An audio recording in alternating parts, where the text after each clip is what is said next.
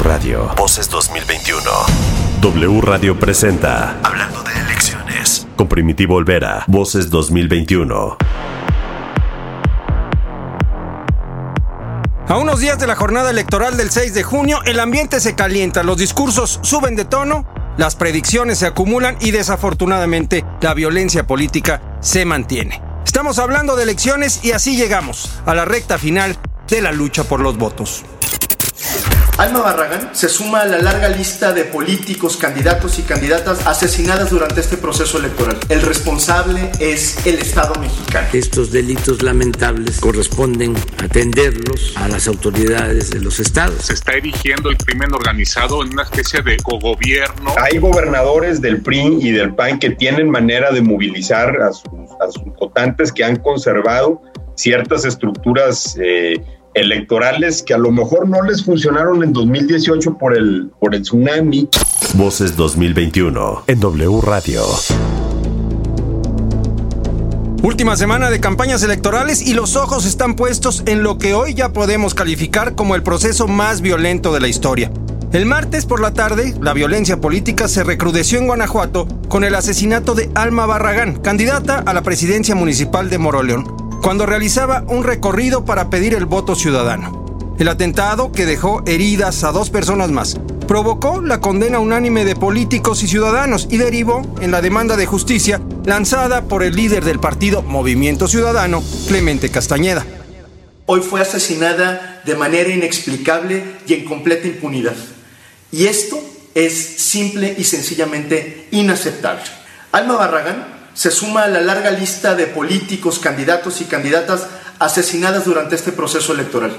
Y como lo hemos dicho en múltiples ocasiones, el responsable es el Estado mexicano. Desde Palacio Nacional, el presidente Andrés Manuel López Obrador lamentó el crimen y ofreció su solidaridad a la familia de Alma Barragán. Nuestro pésame a sus familiares. Es una situación lamentable porque se da en medio de el proceso electoral, estamos en vísperas de las elecciones y sí, es eh, gente que quiere generar eh, inestabilidad, sin duda es eh, delincuencia organizada. Esto se da en Guanajuato, donde hay mucha confrontación, lamentablemente, entre grupos y nosotros pues vamos a seguir brindando protección. Estamos trabajando con los gobiernos de los estados. Estos delitos lamentables corresponden atenderlos a las autoridades de los estados, son del fuero común. Desde luego nosotros ayudamos en todo. En W Radio, el analista en seguridad Eduardo Guerrero advirtió que los ataques contra candidatos colocan al crimen organizado como un poder real en la política mexicana. Se está erigiendo en el gran árbitro, digamos, en, un, en una esfera informal donde intimidan, amenazan, sobornan y, moldean, digamos, el futuro comportamiento del candidato como gobernante en caso de que gane las elecciones, ¿no? Se está erigiendo el crimen organizado en una especie de, de cogobierno invisible, pero muy potente y que seguramente va a tener dominadas las policías municipales en varias alcaldías del país, ¿no? Ese es su interés central. Hablando de elecciones. Con Primitivo Olvera.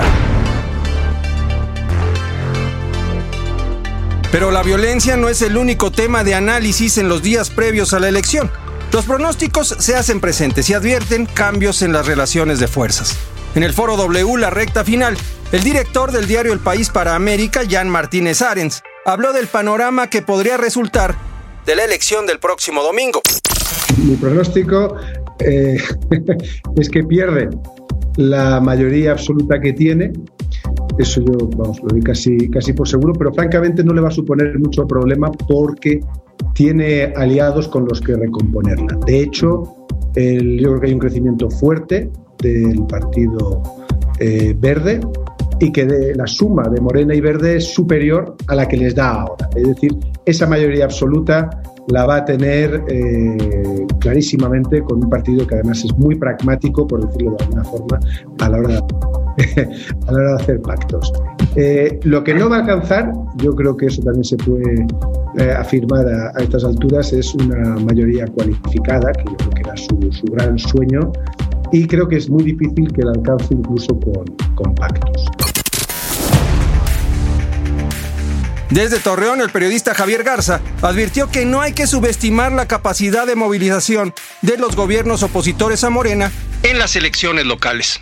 Hay gobernadores del PRI y del PAN que tienen manera de movilizar a sus, votantes que han conservado ciertas estructuras eh, electorales que a lo mejor no les funcionaron en 2018 por el, por el tsunami eh, de, aquel, de aquel año, pero que han tenido tres años para recalibrar sus diferentes, eh, sus diferentes estructuras y poder recuperar algo de terreno, un poco lo que vimos el año pasado con las eh, elecciones de congresos locales en Hidalgo y en Coahuila, donde se logró eh, quitarle a Morena la posibilidad de llevar gente a, las urnas. Es lo que yo he estado viendo en varias partes del, del país. Voces 2021 en W Radio. Mientras son peras o son manzanas, lo que sí se mantiene es la tensión entre el gobierno federal y el INE. El presidente del Instituto Nacional Electoral, Lorenzo Córdoba, alertó sobre la falsa narrativa de un fraude y comparó el discurso de quienes pretenden descalificar al árbitro de las elecciones con la estrategia de propaganda empleada por Donald Trump en la contienda estadounidense del año pasado. Bueno, hay quien ha querido construir la idea de que se están haciendo un fraude, lo cual es absolutamente falso. Me parece que hay quien quiere ser o emular al presidente de los Estados Unidos en la elección del año pasado, cuando se la pasó desde tres meses antes de la elección, mintiendo, diciendo que había un fraude, y digo mintiendo porque al final los tribunales evidenciaron que era una mentira, y obviamente el día después de la elección dijo que no había perdido, sino que había sido objeto de un fraude. Eso es absolutamente falso, eh, eh, que esté ocurriendo algo semejante en México. En México todas las medidas de seguridad se están tomando y seguramente hay quien está queriendo construir ese discurso, pero hay desde ahora que evidenciarlo eh, en, su falsedad.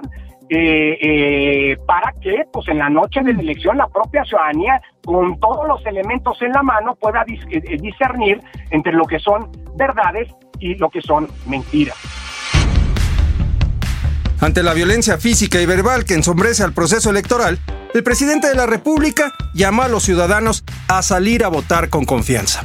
Y decirle al pueblo que no debemos de atemorizarnos, tenemos que participar y salir a votar. Muchas veces generan estos ambientes para que la gente tenga miedo y no participe y cuando hay abstención dominan los de la mafia eh, las elecciones, ya sea la mafia de la delincuencia organizada, como se le llama, o de la delincuencia de cuello blanco. Entonces, lo mejor es votar, que nadie se quede sin participar.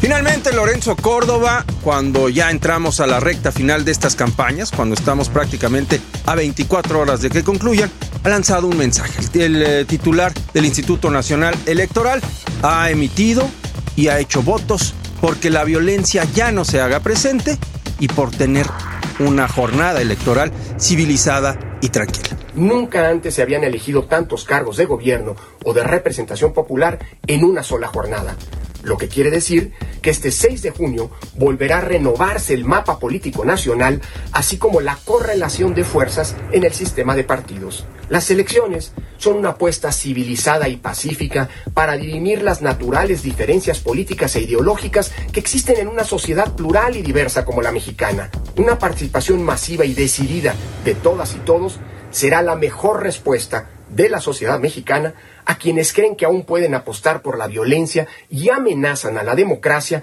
pretendiendo sustituir el diálogo con la imposición de la fuerza y la barbarie. Hablando de elecciones, con Primitivo Olvera. Al final, el árbitro de las elecciones volvió a sacar la tarjeta amarilla al inquilino del palacio, aunque como ya se ha visto, las advertencias son pues como los llamados a misa. O hablando en términos de la 4T, le hacen al presidente lo que el viento a Juárez. En fin, a unos días de la jornada electoral tampoco podemos dejar de lado algunos episodios bochornosos protagonizados por varios candidatos. El miedo al ridículo ha brillado por su ausencia y en muchos casos los chistes de mal gusto han sustituido a las propuestas. Aquí le dejo un trabajo especial de Areli Paz con los ridículos de las elecciones. Con tal de ganar, los candidatos son capaces de todo. Y en 2021 todo es literal. De cantar aunque no canten, como Evelyn Salgado, y su campaña que parece un playlist de boda. Como la flor, con tanto amor, me diste tú, se marchito, me marchó hoy, yo te perdí. O Samuel y Mariana en la cultura fosfo fosfo. Y en cualquier dificultad nos podemos ayudar. Es el comienzo, todo estará mejor. Ponte nuevo, ponte león, ponte nuevo, nuevo león. Arráncate, compadre. Celebremos a la vida, nuevo león. De bailar aunque no bailen, como Poncho Cabañas. ¿Votamos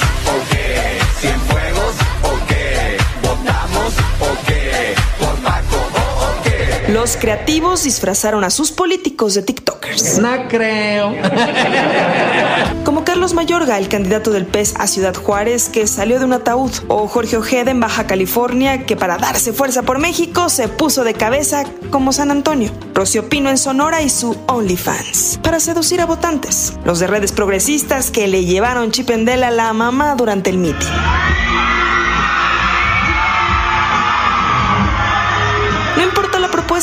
Aquí lo que se necesita es valor. Según la candidata del PAN a la gobernatura de Guerrero, Lilia Garzón. Mi voto es de verdad. Vamos a ganar. A huevo que sí se puede. Y en el debate, cuando del ring quieren saltar a la política como tinieblas, candidato a la alcaldía de Venustiano Carranza de redes sociales progresistas que no supo a qué se refería la moderadora cuando lo cuestionó sobre la comunidad lésbico, gay, bisexual, transgénero, transexual, travesti, intersexual, queer. ¿Quiere que le repita la pregunta? ¿Cómo piensa impulsar la aceptación y la participación de la comunidad LGBTIQ en la alcaldía? Perdón. ¿Sí? Creo que es muy importante los recorridos que he hecho por toda la alcaldía, escuchar a la gente, proteger a la mujer. Muchas mujeres de veras se quejan de que no ha habido una protección para ellas. Por sus respuestas los conoceremos. Intentan caer bien y te caen mal. Y como veo que muchos están golpeándose y amargados, propongo que hagamos un club de amargados anónimos. Y el que da clases de cómo se le trata al pueblo. Tú también, Todos y todas memorables. En todo, menos en propuesta.